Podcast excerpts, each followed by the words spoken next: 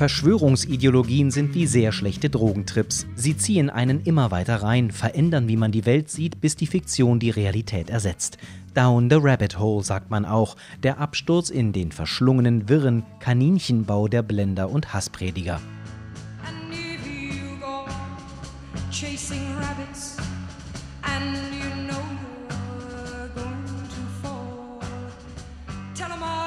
Wir haben hier im Inforadio-Podcast die erzählte Recherche schon öfter über Verschwörungsideologien berichtet. Denn in der Corona-Pandemie wurden sie von Randerscheinungen zu Massenphänomenen und halten unter anderem heute Menschen davon ab, sich gegen ein Virus zu impfen, das bereits Hunderttausende Todesopfer gefordert hat.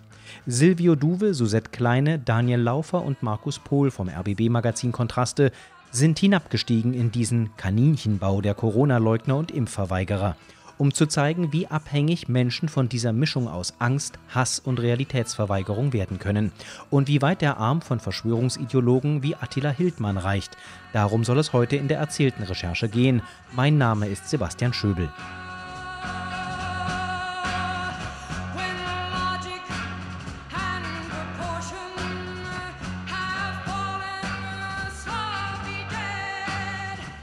Die Reise dieser Recherche beginnt in Bautzen. In der sächsischen Stadt marschieren regelmäßig Impfgegner durch die Straßen. Die Impfungen sind gefährlich, natürlich sind die gefährlich. Das ist eine Biowaffe. Die Impfungen sind eine Biowaffe. Eine Biowaffe? Das ist die Biowaffe, nicht der Virus. Das ist nicht der Virus, das ist die Impfung, die Biowaffe. Die Frau, die diese Sätze durch ein Megafon ruft, heißt Petra Stark. Sie ist Frührentnerin Blonde Kurzhaarfrisur, eckige Brille, schwarz nachgeschminkte Augenbrauen. Petra Stark ist überzeugt davon, dass die Impfkampagne eine groß angelegte Verschwörung einer globalen Elite sei.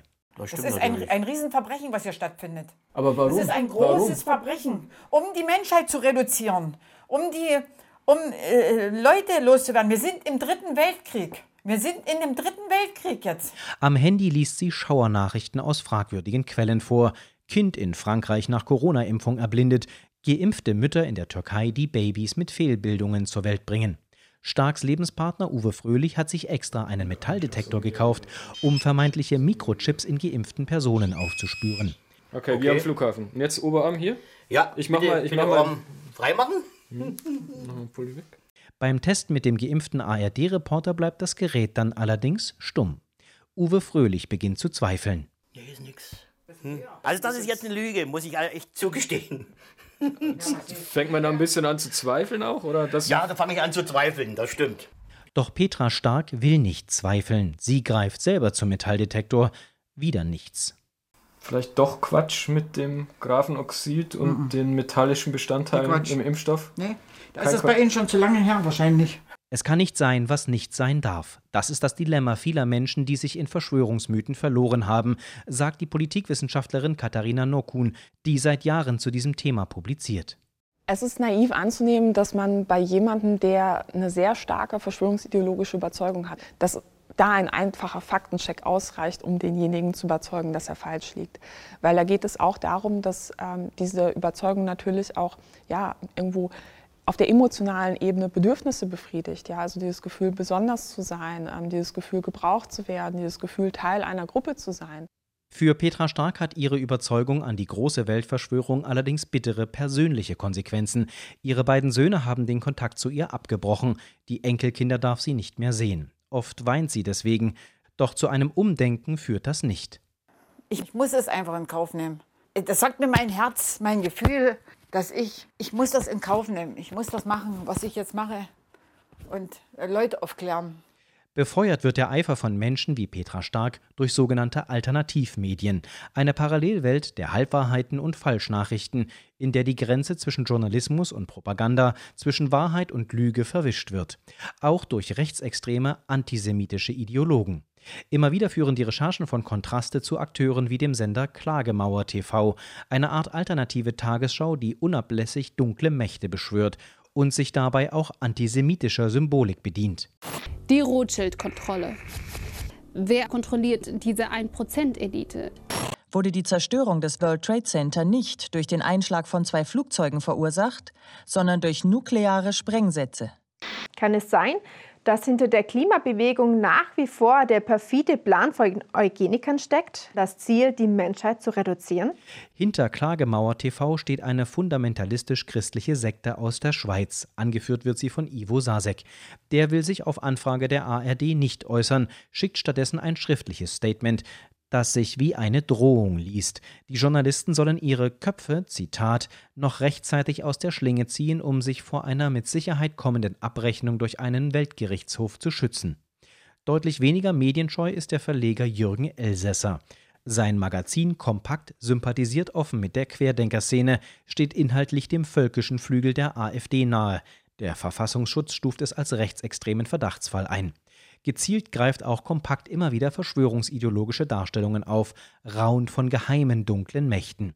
Elsässer empfängt das Kontraste-Team dennoch zu einem Interview und lässt durchblicken, dass er viele der Verschwörungsmythen, etwa auch die von Trump-Unterstützern der rechtsradikalen QAnon-Bewegung, selbst gar nicht unbedingt glaubt, aber er hält sie für politisch nützlich. Es werden Erzählungen gemacht, es werden Märchen und Allegorien formuliert, äh, die dann wabern es ist nicht die Wahrheit, aber es hält sozusagen äh, die Volksseele, äh, den Volksdiskurs am Laufen. Und das ist sozusagen die Hefe, aus der ein politischer Widerstand im rationalen Sinn erst entstehen muss. Aufklärung, Widerstand, das sind auch die Begriffe der wohl schillerndsten Figur in der Welt der Verschwörungsideologen, Attila Hildmann. Hitler war ein Segen im Vergleich zu Kommunistin Merkel, denn sie plant mit Gates einen globalen Völkermord von sieben Milliarden Menschen. In diesem linksfaschistischen Staat bin ich stolz, ein Ultrarechter. Reichsbürger, Antisemit, Ultranationalist und auch Geschäftsmann. Zu Querdenker-Demos kam der Rechtsextremist eins im Porsche, mit dem er auch gleich noch Werbung für seine Produkte machte. Im Netz hetzt er bis heute trotz seiner Flucht in die Türkei vor allem mit juden- und schwulenfeindlichen Beschimpfungen. Wenn ich Reichskanzler wäre, dann würde ich die Todesstrafe für Volker Beck wieder einführen, indem man ihn die Eier zertrete auf dem öffentlichen Platz. Hildmann peitscht seine Anhänger im Messenger-Dienst Telegram auf. Seine Botschaften klingen so bizarr, dass man sich kaum vorstellen kann, dass er damit viele Menschen erreicht. Eine junge Frau aus Berlin, hat er damit überzeugt und damit einen echten Justizskandal ausgelöst, wie nun Recherchen von Kontraste und einem Team der Redaktion Steuerung F vom Norddeutschen Rundfunk zeigen. Die 32-Jährige arbeitete in der IT-Abteilung der Berliner Staatsanwaltschaft und fühlte sich von Hildmanns Verschwörungsmythen offenbar angesprochen. Das hat ein ehemaliger Weggefährte Hildmanns, Kai Enderes, den ARD-Journalisten verraten. Der hat ihr von Anfang an verkauft, wenn du das alles hier für mich machst, dann hole ich dich dort raus. Sie ist ja total in der Angst, die Juden regieren Deutschland, es sind alles Satanisten, Pandemie, bla bla bla, alles, die Welt geht unter. Wir werden jetzt alle totgespritzt. So. Das ist ihre Ansicht und er sagt zu ihr, ich hole dich aus dem Land raus, wenn du mir hilfst. Ja. Also es war eine Art Liebesbeziehung. Hm, ich denke, dass er ihr das auf jeden Fall vorgetäuscht hat und dass das von ihrer Seite das war, was sie sich gewünscht hat, ja.